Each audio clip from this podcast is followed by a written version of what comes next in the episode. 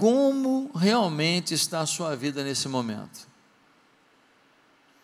Como está a sua vida? Sabe, algumas pessoas, elas não têm uma compreensão clara de como está a vida. Às vezes elas se tornaram pessoas negativas, desacreditadas, mas ainda estão olhando para uma foto do dia que ganharam uma batalha, do dia que venceram uma corrida, do dia que ganharam um prêmio, estão olhando para uma foto que não existe mais. Aquela foto representa um momento da sua vida que já foi. Algumas pessoas estão traumatizadas. Você não acredita mais em ninguém, você desconfia de todo mundo. Você não é mais aquela pessoa generosa porque você acha que todo mundo vai te passar para trás porque alguém te traiu em algum momento. Você se tornou uma pessoa dolorida, uma pessoa desacreditada do ser humano, uma pessoa que é, é, vive, vive uma, uma vida muito alojada em si mesmo. Você decidiu não ouvir mais ninguém, você se tornou uma pessoa não ensinável. E talvez você não tenha percebido isso, porque você passou por alguma coisa que realmente gerou algum transtorno, alguma chateação, algum problema, e aí você meio que tem uma desculpa para estar tá vivendo esse momento e você não percebe que na verdade não tem desculpa, você mudou e mudou para pior. Como está o seu momento? Talvez você diga: Ah, eu comprei um carro novo. Legal. Ah, eu troquei de apartamento, foi do de, do de dois para o de três quartos. Ótimo. Talvez você diga, é, eu fui promovido no trabalho, olha, eu fui campeão de venda, legal. Mas talvez no meio dessas vitórias todas, você está pior. Você se tornou uma pessoa mais orgulhosa, você se tornou uma pessoa é, mais apegada a dinheiro. Você, você sonhava em ter alguma coisa, agora você sonha em ter o que o outro tem. Agora não é mais você querendo ter alguma coisa que para você é importante, agora você ter, quer ter alguma coisa para provar para os outros que você é melhor. Você está vivendo agora em função de outros, você piorou como pessoa e não notou. Você cresceu numa área, mas perdeu em outra. Quem está entendendo? Então, é muito importante que a gente saiba responder quem nós somos neste momento e não olhar para as fotos da parede, para as fotos dos quadros, para as fotos dos porta-retratos e achar que somos o que fomos. Por isso eu queria que você abrisse a sua Bíblia na segunda, no segundo livro dos Reis, no capítulo 5, uma história tão conhecida, mas que nos ajudam a perceber quatro possibilidades de relacionamento com Deus. Quatro possibilidades. Uma das quatro possibilidades que eu vou apresentar é a sua. Não tem jeito. Hoje eu te pego nessa mensagem. Ou você é a primeira, a segunda, a terceira ou a quarta possibilidade. E você vai ter que dizer hoje qual que você é. Fechado? Estão acordados? Beleza? Então, segundo livro de Reis, capítulo 5. Abre aí.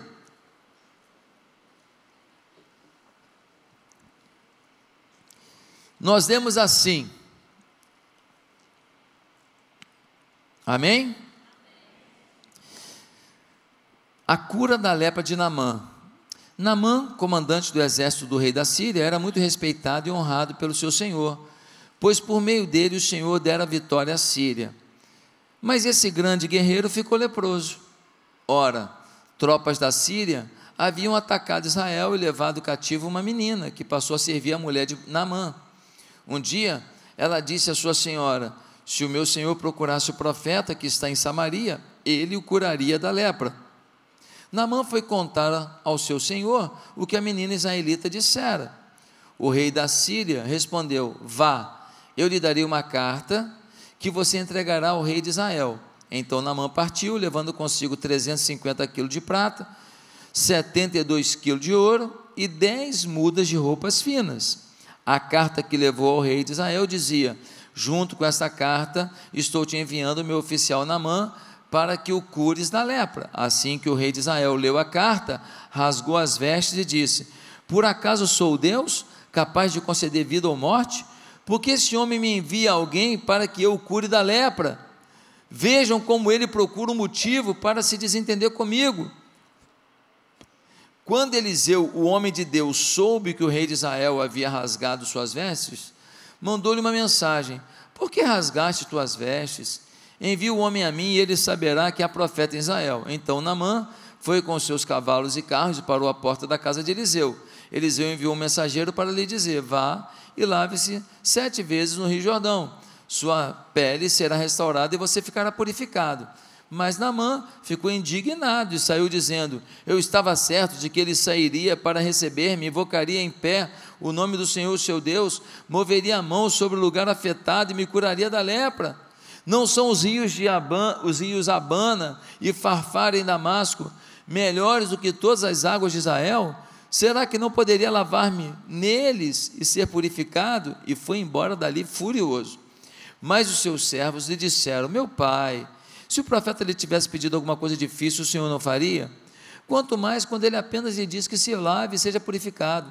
Assim ele desceu o Jordão, mergulhou sete vezes, conforme a ordem do homem de Deus, e foi purificado sua pele tornou-se como a de uma criança. Então Naamã e toda a sua comitiva voltaram à casa do homem de Deus. Ao chegar diante do profeta, Naamã lhe disse: Agora sei que não há Deus em nenhum outro lugar senão Israel. Por favor, aceita um presente do teu servo. O profeta respondeu: Juro pelo nome do Senhor a quem sirvo, que nada aceitarei. Embora Naamã insistisse, ele recusou. E disse Naamã: Já que não aceitas o presente, ao menos permite que eu leve duas mulas carregadas de terra, pois teu servo nunca mais fará holocausto, sacrifício a nenhum outro Deus, senão ao Senhor. Mas se o Senhor me mas que o Senhor me perdoe por uma única coisa. Quando o meu Senhor, o rei da Síria, vai adorar no templo de Rimon, eu também tenho que me ajoelhar ali, pois ele se apoia em meu braço. Que o Senhor perdoe teu servo por isso. Disse Eliseu: Vá em paz.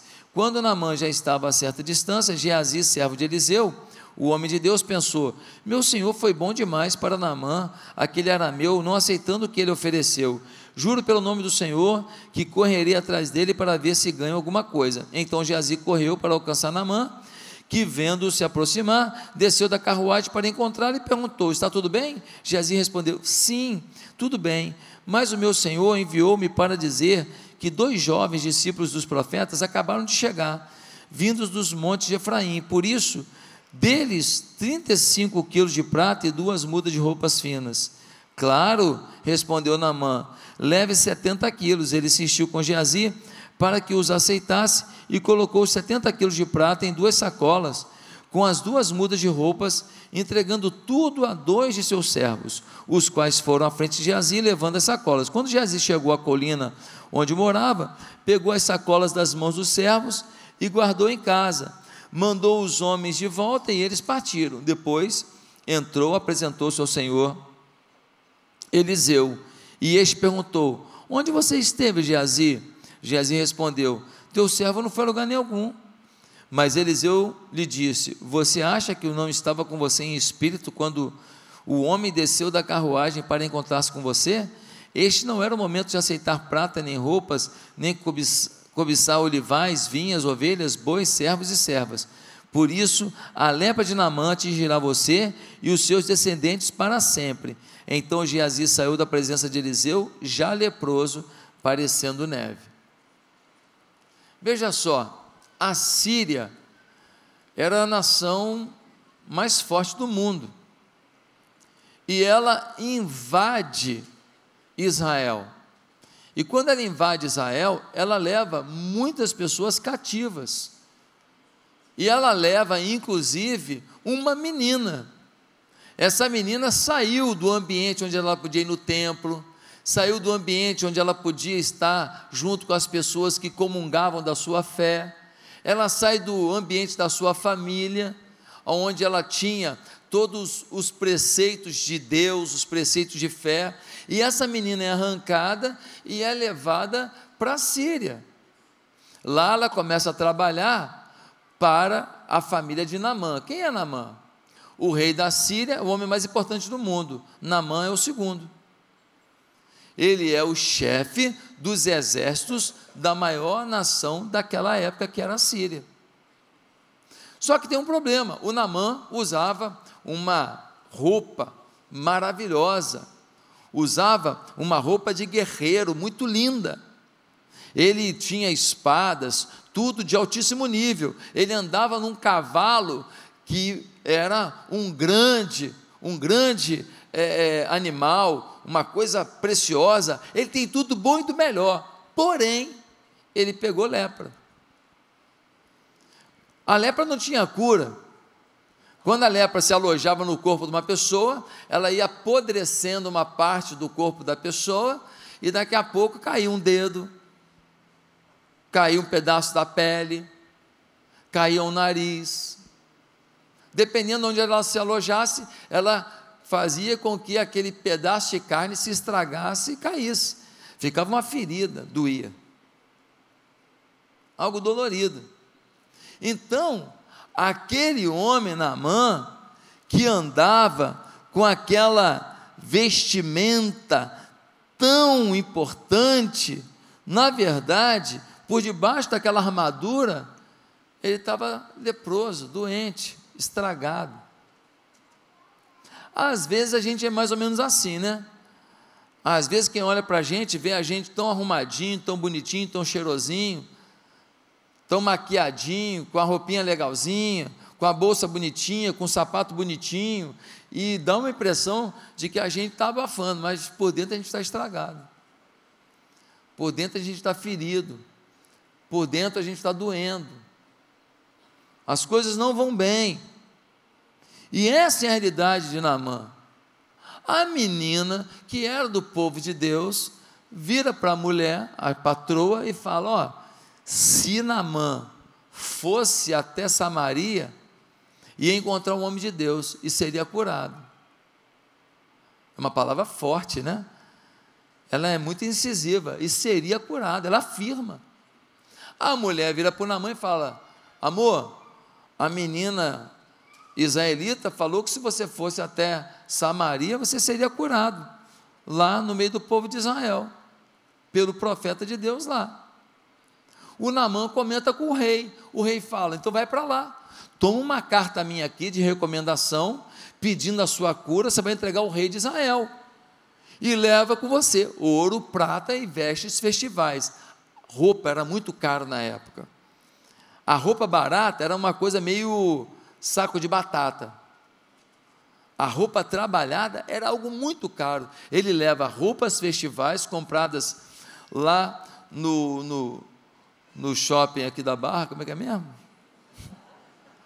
No Vila de Mall. Ele leva as roupas do Vila de Mall, ele leva ouro, ele leva prata. Ele entrega a carta na mão do rei de Israel. O rei da Síria falando: promova a cura do meu general. O rei de Israel falou: esse cara está querendo arrumar problema comigo. Ué, eu agora garanto cura para alguém? Ele fica tão desesperado, o rei de Israel, que ele rasga as roupas. Ele rasga as roupas, que é um sinal de protesto, é um sinal de tristeza, é um sinal de desespero, é um sinal de que as coisas deram erradas. Ele rasga as roupas. Alguém corre lá no profeta Eliseu, homem de Deus, e fala: Eliseu, o rei está desesperado, porque o rei da Síria pediu para ele para curar um homem aí, e ele está achando que é motivo para arrumar briga para poder invadir Israel de novo. Aí o profeta Eliseu manda um recado: aqui, manda a comitiva do Namã para cá. A comitiva vai até a casa do profeta. Quando chega lá, o profeta não vai lá falar com ele, não, manda o seminarista. Manda lá um auxiliar. O auxiliar vai lá e dá um recado. Olha o recado. Vai tomar banho. Sério. Foi o recado. Ele vira e fala: ó, vai para o Rio Jordão, mergulha sete vezes.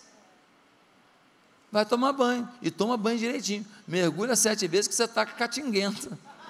Você está mal. Aí, o Namã ouve aquilo e fica revoltado. Fala: Eu estava achando que o cara ia vir aqui, ia me receber, ia orar por mim com imposição de mãos, ia fazer uma oferta, um holocausto ao Deus vivo, em meu nome, e papapá, e aí eu ia ser curado. Ele manda tomar banho em rio. Rio, melhor que esse eu tenho na Síria.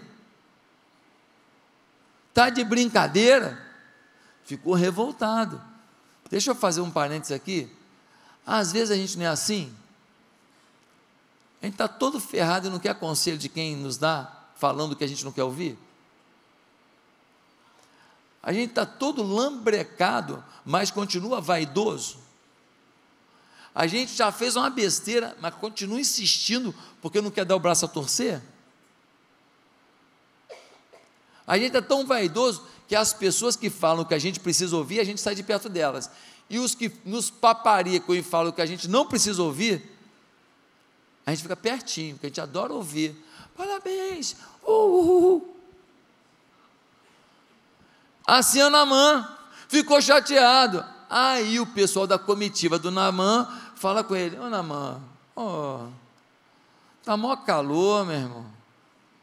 O que, que custa dar um mergulho? Se fosse coisa difícil, mas não é. Vai lá no rio. O Namã vai. Mergulha uma, duas, três, quatro, cinco, seis. Na sétima vez que ele mergulha, que ele levanta da água, a pele dele está completamente restaurada. Aí ele fica doido. Fala: Meu Deus do céu, o Deus de Israel é o único Deus. Ele vai correndo para a casa do profeta. Chega lá e fala que eu queria pedir perdão, fiquei chateadinho, biquinho. Uhum. Foi mal. Foi mal. Porque na verdade eu reconheço que não é na Síria que tem Deus verdadeiro, o Deus verdadeiro é o Deus de Israel, o Deus do milagre, o Deus da cura, o Deus do poder. E ele vira para Eliseu e fala: Eliseu, eu trouxe ouro, prata e vestes aqui para te presentear, presentear pela minha cura. Eliseu fala: Cara, quem te curou foi Deus. Eu não tenho problema de ganhar presente, mas esse presente aí é um presente que você trouxe com a intenção de comprar a tua bênção. A bênção não está à venda. Então deixa eu te falar. Leva teu ouro, leva tua prata, leva tuas vestes, mas é muito dinheiro, leva tudo. Leva sabendo que foi Deus que te curou, não foi Eliseu.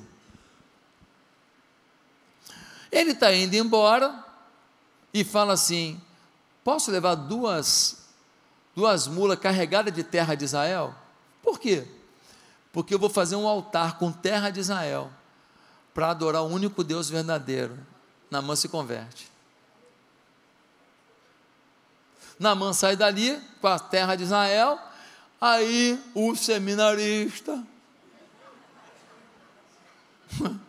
o Geazi, auxiliar de Eliseu, fala, cara, ouro, prata, roupa lá do Vila de Mol, o Eliseu dá umas mole, meu irmão. Aí fala, ah, não vou dar mole não. Ele vai atrás do Namã. O Namã vê o rapaz vindo atrás correndo, ele para, desce da carruagem e fala, o que, que foi? Rapaz, o profeta Eliseu esqueceu que tinha chegado dois caras lá que estão precisando de umas ofertas. Então, rapaz, ele falou contigo, se não dá para você mandar pelo menos um pouco de prata aí para cada um e tal. Olha mão, eu ia dar muito mais, claro. Entrega para ele 70 quilos de prata e vestes festivais. Ele volta, o Geazi, esconde lá no quartinho dele a prata e as vestes, e vai encontrar com Eliseu, na maior cara de pau. Quando ele chega perto de Eliseu, Eliseu fala: Estava onde, Geazi? Aí ele: Lugar nenhum. Eliseu fala: Ó, oh, você acha que eu não te acompanhei espírito quando você foi falar com o Namã? Por causa da tua atitude, recebendo que não era a hora de receber, ele não fala que não pode receber presente, ele fala, não era a hora de receber. Você vai ficar com a lepra que estava em Namã. E naquele momento, Geazi fica leproso e amaldiçoado. Queridos, nesse texto, nós vemos quatro posturas que nós podemos ter, quatro possibilidades em relação a Deus. E você tem que responder hoje em qual delas você se enquadra. A primeira possibilidade do texto é a pessoa de Namã. Namã é a pessoa que vive fora da igreja e que não tem relacionamento nenhum com Deus. Ele não conhecia a igreja, ele não conhecia as coisas de Deus e ele não conhecia Deus. Prova disso é que no versículo 11 diz o que? Que ele ficou indignado quando o profeta falou: vá até o Jordão e mergulhe lá e você vai ser purificado. Ele duvidou da palavra do homem de Deus. Talvez como você duvidou que a gente ia batizar mil pessoas na praia. Eita! Talvez como você duvidou que a gente ia pagar esse terreno todo aqui e quitar quando a gente comprou. Talvez como você duvidou que a gente ia plantar 20 igrejas de uma vez só no passado. Talvez como você tenha duvidado que a gente ia plantar seis igrejas em oito dias no sertão do Piauí. Talvez como você duvidou, você que era lá do Rio Mar, quando eu disse assim, um dia eu vou orar por um presidente da república. Talvez você ainda viva na igreja, mas você duvida dos homens de Deus. E porque você não honra a palavra dos homens de Deus, você também não é honrado nas palavras como homem e mulher de Deus que você também é. Ele é um camarada que tem uma visão restrita, se indignou. Como tem gente fora da igreja que não entende nada de igreja. Você já viu gente que passa em frente ao cemitério? Passa em frente ao cemitério, Pô, por que tu fez isso? Não, respeita. Respeita quem? Ao morto? Respeita Jesus? Respeita quem? Não sabe. Cumpre um ritual, não sabe nem o que quer dizer. Você chega antes de um jogo de futebol, está aquele jogador tudo de mão dada ali, os caras recitam um Pai Nosso que não erra nem a letra, sim ou não? Acabou o jogo, vai para onde? Pô, pro funk, irmão. Pô, tomar as cachaças, pegar a mulher, sim ou não? desconhece Deus, pede a benção antes do jogo e quando Deus abençoa, vai depois para a mão do diabo. Essa é a realidade.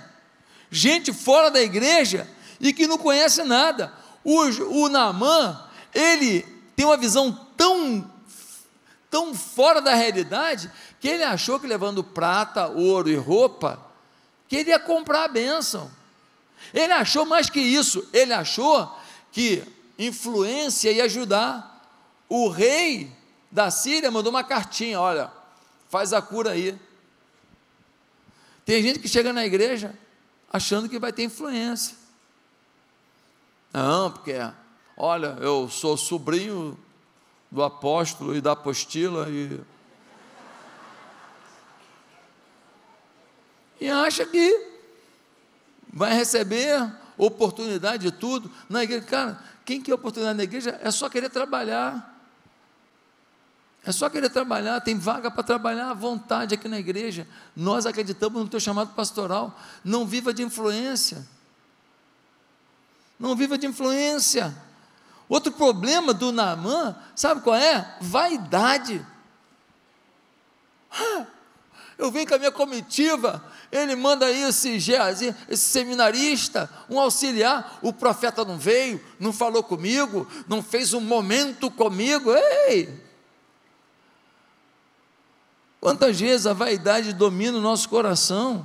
Aí ele começa a falar mal do rio de Israel. Eu tenho um rio melhor lá, é assim mesmo. Gente vaidosa começa a falar mal das coisas da igreja.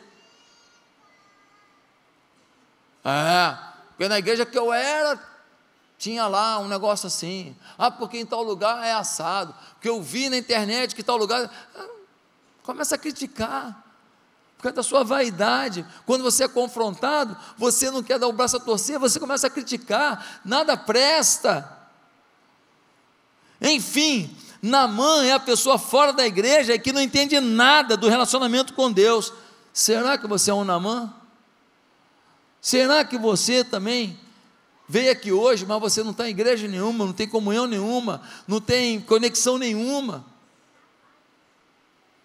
Mas tem uma segunda possibilidade aqui.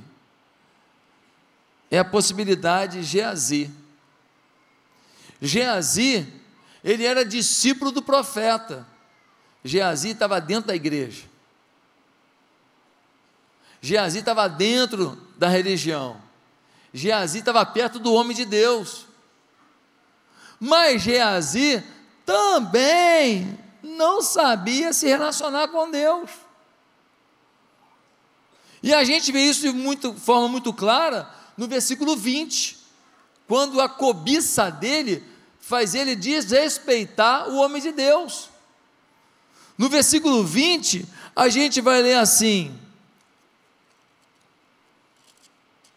versículo 20: Geazi, servo de Eliseu, o homem de Deus, pensou: Meu senhor foi bom demais para Naamã, aquele era meu, não aceitando o que ele ofereceu. Juro pelo nome do Senhor que correrei atrás dele para ver se ganha alguma coisa. Juro pelo nome do Senhor. Cara, olha o nível de cobiça, ainda bota o nome de Deus. Quantas pessoas falam, Deus tem me abençoado muito? Não, não, você está ficando rico, não é Deus está te abençoando, não. Como assim, pastor? Né, Deus está permitindo? Sim, Deus está permitindo, mas essa riqueza não está fazendo bem para você. Deus já não está satisfeito com esse negócio, não. Você já está estragado. Você foi promovido três vezes na empresa, pior coisa que te aconteceu. Antes você falava com o porteiro, agora você nem vê o cara mais. Antes você saía para almoçar com os seus colegas de trabalho, agora só sai com a diretoria. Ei! Menos. Você visitava seus parentes que moram num, num lugar mais pobrezinho do Rio de Janeiro. Agora, não, porque eu tenho meus amigos do churrasco, picanha maturada, não sei o que lá, vanguiú, tá, tal. Ei, cobiça, ambição é lícita. Todo ser humano tem que ter ambição. Se é para liderar célula, tem ambição de ser o melhor líder de célula. Se é para trabalhar, que seja o melhor profissional. Se é para ganhar dinheiro, ganhe o máximo que você puder. Se é para pregar o evangelho, queira ganhar o mundo para Jesus. Se é para cuidar de filho, cuide da melhor maneira. Se é para ser esposa, seja a melhor do mundo. Agora, ganância é diferente de ambição. Ambição de ter uma vida melhor? Pode ter, ganância não. O Geazi também é um cara da mentira. Ele vira para o Namã e fala: Ô oh, Namã, o profeta deu mole, esqueceu do negócio lá. Não dá para você mandar uma pratazinha, umas, umas peças de roupa, não. Mentiroso. Quando ele volta até Namã e fala: Oi, Namã. Namã fala: Estava onde? O que, que ele fala? Lugar nenhum. Mentiroso. Quantas vezes nós estamos na igreja, mas não estamos com relacionamento com Deus, porque a gente tem vaidade, cobiça, mentira. Tinha dois menininhos da igreja que estavam estavam disputando quem mentia mais, e quem mentisse mais ia ganhar, ia ganhar um cachorro. E os dois meninos contando mentira, para ver quem contava a maior mentira. O pastor viu aquilo. Chegou perto e falou assim: Ô oh, gente, coisa feia vocês estão fazendo. Na idade de vocês, eu nunca menti. O menino falou: o cachorro é seu.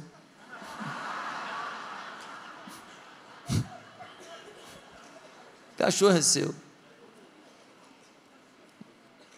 Sabe?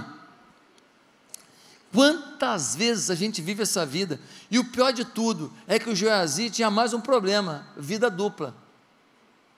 Na frente do profeta, ou oh glória.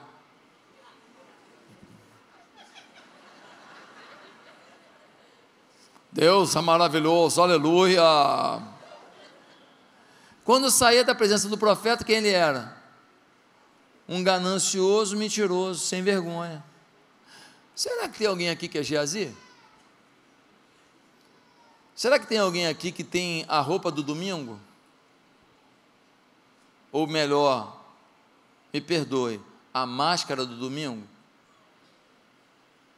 Mas quando você sai daqui durante a semana, você fala mal de pessoas da igreja, você conta histórias e, e, piadas que um crente não deveria falar, você se nivela pelo grupo e você participa das coisas que o grupo está falando, igualzinho o grupo lá, que só tem gente fora da visão do reino de Deus. Será que você, quando vai trabalhar, pelo seu objetivo, você pisa em qualquer um? Será que você tem uma vida dupla? Na igreja você é o homem de Deus, a mulher de Deus, fora daqui você é, um, é mais um de, do mesmo? Suas roupas, para vir na igreja, uma roupa mais arrumadinha. Mas durante a semana, uma roupa tão provocativa, uma roupa que exagera, uma roupa que, infelizmente, alguns caras que não têm muito respeito falam coisas que não deveriam, mas falam. Então, gente, essa é a realidade de Geazi. Será que tem alguém aqui que está dentro da igreja, mas não tem relacionamento com Deus? Você não lê Bíblia, você não ora, você não tem intimidade. Terceira possibilidade no texto é a possibilidade da menina escrava. Quem é a menina escrava? É a menina que está fora da igreja, mas que tem intimidade com o Senhor. Por que, que ela está fora da igreja? Ela está fora da igreja não porque ela quer. Ela foi tirada da família dela, ela foi tirada da igreja dela, ela foi tirada do ambiente dela. Às vezes a gente passa por isso. Às vezes a gente está enfermo, não pode vir à igreja.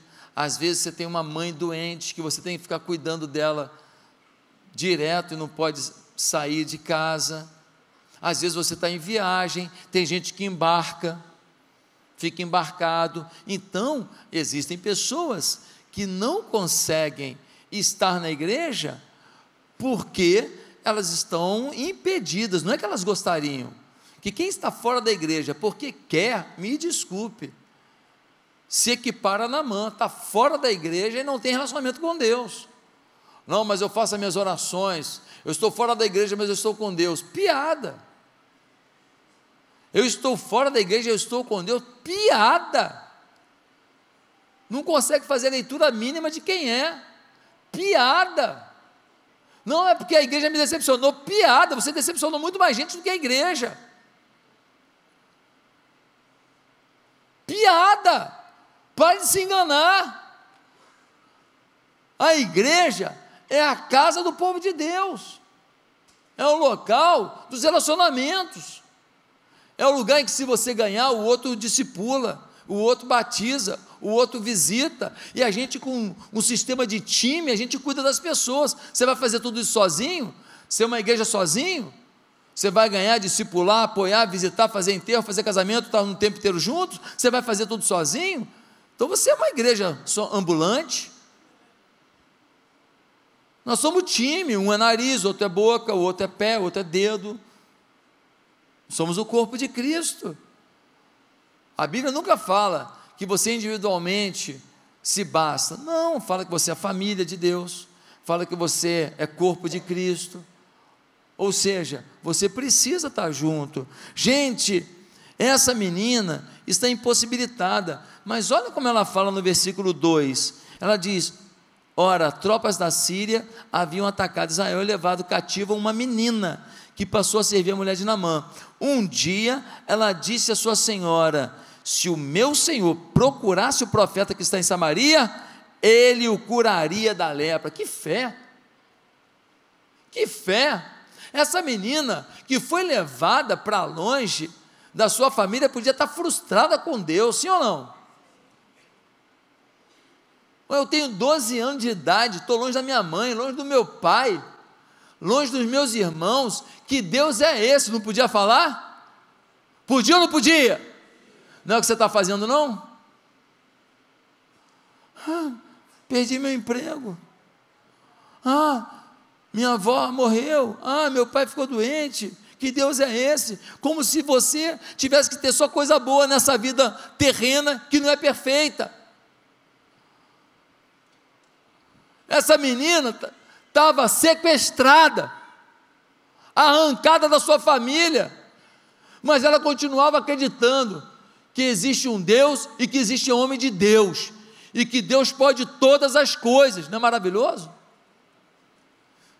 E vamos dizer que a comitiva saísse da Síria, fosse até Israel, chegasse lá, o Namã não fosse curado. O que tu acha que aconteceu com a garota? Imagina o investimento de uma viagem, de uma comitiva, levando prata, ouro, animais, gente, soldados. Uma comitiva faz uma viagem, é caro. E aí o Namã não é curado. Essa menina podia morrer por ter inventado uma historinha para o maior general da Síria. Mas ela é determinada, se fosse lá seria curado. Essa menina continua mantendo a sua fé acesa em Deus. Não é porque o teu momento é difícil que Deus deixou de ser Deus. Pode aplaudir o Senhor. Não é porque o teu momento é complicado que Deus se esqueceu de você. Deus talvez está te deixando no meio de um sequestro na Síria, para que você seja a voz profética no meio das dificuldades, das dores que esse sequestro te gerou. Que garota bacana, cara. Que garota especial. Eu conheci um homem que ele ficou internado no hospital meses. Meses. Quem quer ficar no hospital hospitalizado por meses? Alguém aqui quer? Ele podia falar, poxa, como é que Deus me deixa ficar nessa furada aqui? Mas sabe o que ele fez lá? Ele ficou numa enfermaria. Ele falou de Jesus para os outros pacientes. Ele falou de Jesus para os parentes dos pacientes, ele falou de Jesus para os profissionais de saúde. Ele ficou o tempo inteiro falando de Jesus e lendo Bíblia. Deu muita Bíblia, se enchendo de Deus e dando para os outros o que Deus lhe dava. Quando ele saiu dali meses depois, ah, detalhe, quando ele ficou melhorzinho, já começava a fazer caminhada, um dia, um horário por dia. Sabe o que ele fazia? Ele ia nas outras enfermarias, orava leito por leito, pedindo a Deus a bênção sobre as pessoas. Ele estava fora da igreja, não estava? Porque ele queria, não, pela necessidade. Mas ele era a voz profética onde ele estava. Quem está entendendo? Agora você vai para o trabalho, vai para a escola, vai para a faculdade, vai para a academia, vai para o futebol, vai para a manicure. Você tem que ser voz profética. Você tem que ser símbolo do poder de Deus, símbolo do amor de Deus. Você está fora da igreja, mas lá que você tem que ser mesmo. E quantos aqui que estão fora da igreja, no sentido que estão fora da visão da igreja? Você nunca foi no Vida Vitoriosa? Uma benção na sua vida é mudar a sua história. Você nunca foi, não, não, não. Você olha o dinheiro, você olha o final de semana que você tem que estar lá, e você esquece que se é uma visão da sua igreja, é porque vai te abençoar. Se você for, você vai ser abençoado. Quantos aqui não estão em célula até hoje? Não está em célula. O pastor fala aqui, fala, fala, não, não é para mim. Isso aí é para o pessoal mais fraco. Isso é para o pessoal mais assim, mais assado. Cara, que vaidade é essa? Célula é um lugar maravilhoso. Ah, mas eu não quero falar da minha vida. Não fala, fica quietinho lá mas você vai aumentar a sua amizade com as pessoas. Se um dia você quiser falar, vai ter alguém para te ouvir. Você está sendo discipulado por alguém? Você está discipulando alguém? O ideal é todo mundo discipular alguém e ser discipulado por alguém. O discipulador não é teu dono, não é teu chefe, não manda no teu dinheiro, não tem que saber quanto você tem na conta bancária, nada disso. Mas o discipulador é uma pessoa, um amigo, um irmão mais velho, uma pessoa que vai te ouvir que vai orar por você, que talvez vai te fazer duas, três perguntas que vão te ajudar a entender melhor o teu momento. Mas tem uma quarta e última possibilidade no texto. é a possibilidade Eliseu. Quem é Eliseu? É aquele que está dentro da igreja e que tem intimidade com Deus. Eliseu é um homem que tem tanta intimidade com Deus que a gente vê primeiro desprendimento. Ouro, prata, vestes festivais, não enche o olho de Eliseu. O que ele quer é seguir a obra de Deus. Não quer dizer que Eliseu não gostava de comida boa, não quer dizer que Eliseu não gostava de estar é, numa situação confortável, que não gostava de um dia assar um peixe com seus discípulos. Não, não fala que ele queria passar fome, não. Mas o Eliseu, ele não se deixa comprar para fazer a obra de Deus.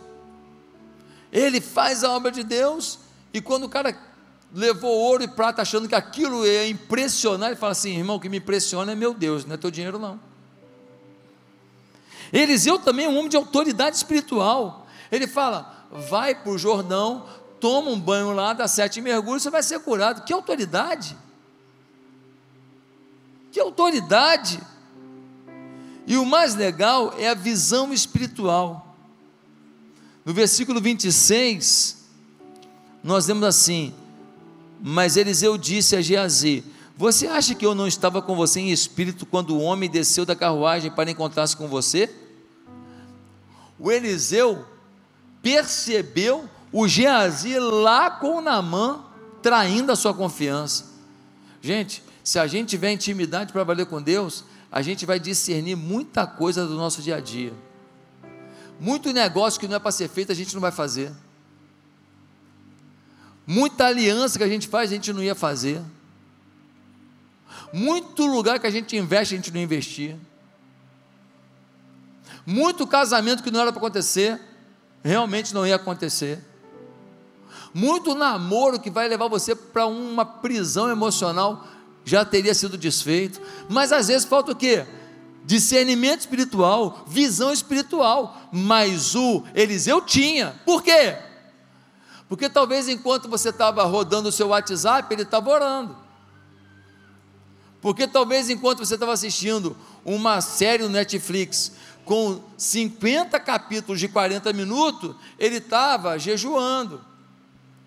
Porque talvez enquanto você estava de conversa fiada depois da pelada, depois do esporte lá, por duas horas no churrasquinho, na, duas horas, ele estava lendo a palavra. Então não dá para você ter o que ele tinha, porque você não tem a determinação que ele teve. Só por isso. E é legal que o Eliseu fala para o rei, quando o rei está se rasgando. Ele fala assim: Rei, manda o Namã com a comitiva para cá, para que ele saiba que há profeta em Israel. Cara, isso é lindo demais. Sabe qual é o sonho de Deus? Câmeras em mim. Sabe qual é o sonho de Deus? Que você chegue no seu condomínio e fale assim: pode mandar para mim, para que saiba que há profeta nesse condomínio. Que no seu trabalho você possa dizer: manda para mim, para que saibam que há profeta nessa empresa, que há profeta nessa academia, que há profeta nesse lugar de lazer, que há profeta nessa faculdade, que há profeta nessa rua, que há profeta nessa cidade.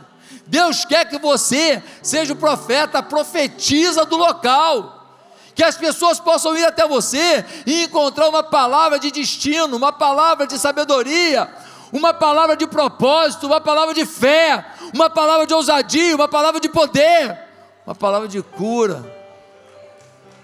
É isso aí.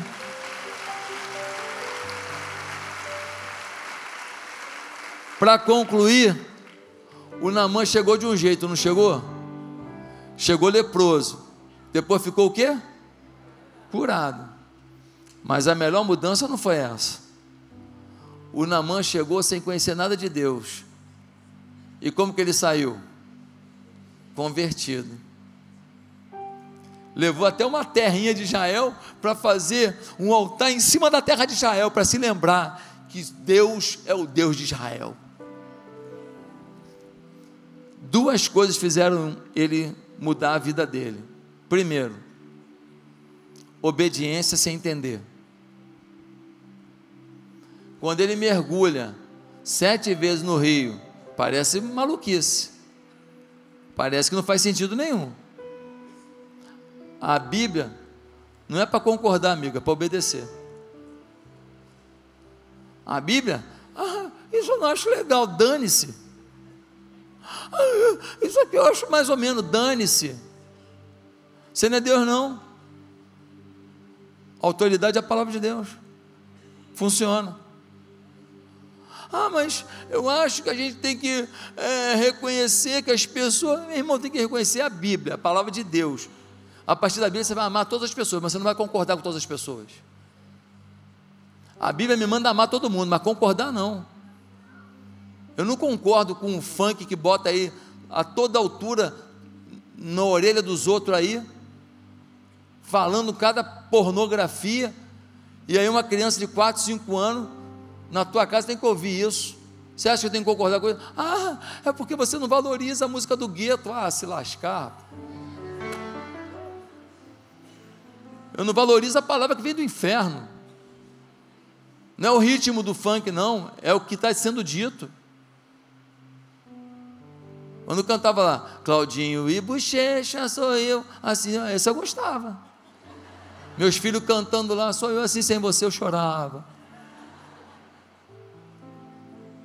Eu não gosto que afronta a minha fé. Eu não gosto que afronta meus princípios. Eu não gosto que estraga a vida das crianças. Que o Senhor ama tanto. Na mão obedeceu sem entender. O dia que você começar a obedecer, ainda que você não entenda, obedeça. Sua vida vai mudar. Segunda coisa que Namã fez. Namã decidiu ter uma vida de louvor. Ele leva a terra para fazer um altar para adorar o Deus verdadeiro. Sabe? Muita gente escuta música o dia inteiro, mas não adora em nenhum momento. Muita gente bota na rádio, está lá na rádio e vendo as fofocas. Botar a rádio evangélica o dia inteiro na sua casa quer dizer nada. Quer dizer nada. Tem um monte de gente ímpia gravando louvores. E o povo de Deus besta que nem um. Oh, que lindo! Oh. Querido, olha só. Se eles cantarem os nossos louvores, mas não se converterem, eles não são inspiração para a gente, não. Você está celebrando o quê? Muitas vezes é isso que o diabo quer, confusão. Quem ignora a fé cristã cantando a música bonitinha e o povo de Deus indo no show deles por causa da música evangélica que eles cantam. Mas o que eles defendem? Aborto, ideologia de gênero, fim do respeito na sexualidade, sexo, cada um faz com quem quiser, a hora que quiser. E o povo de Deus às vezes aplaudindo. Você precisa ter uma vida de adoração. Você precisa botar um louvor lá, o louvor ajuda muito. Botar um louvor e falar assim: Eu estou aqui. Queria estar na tua presença. Queria sentir o toque da tua mão. Queria que o Senhor falasse comigo.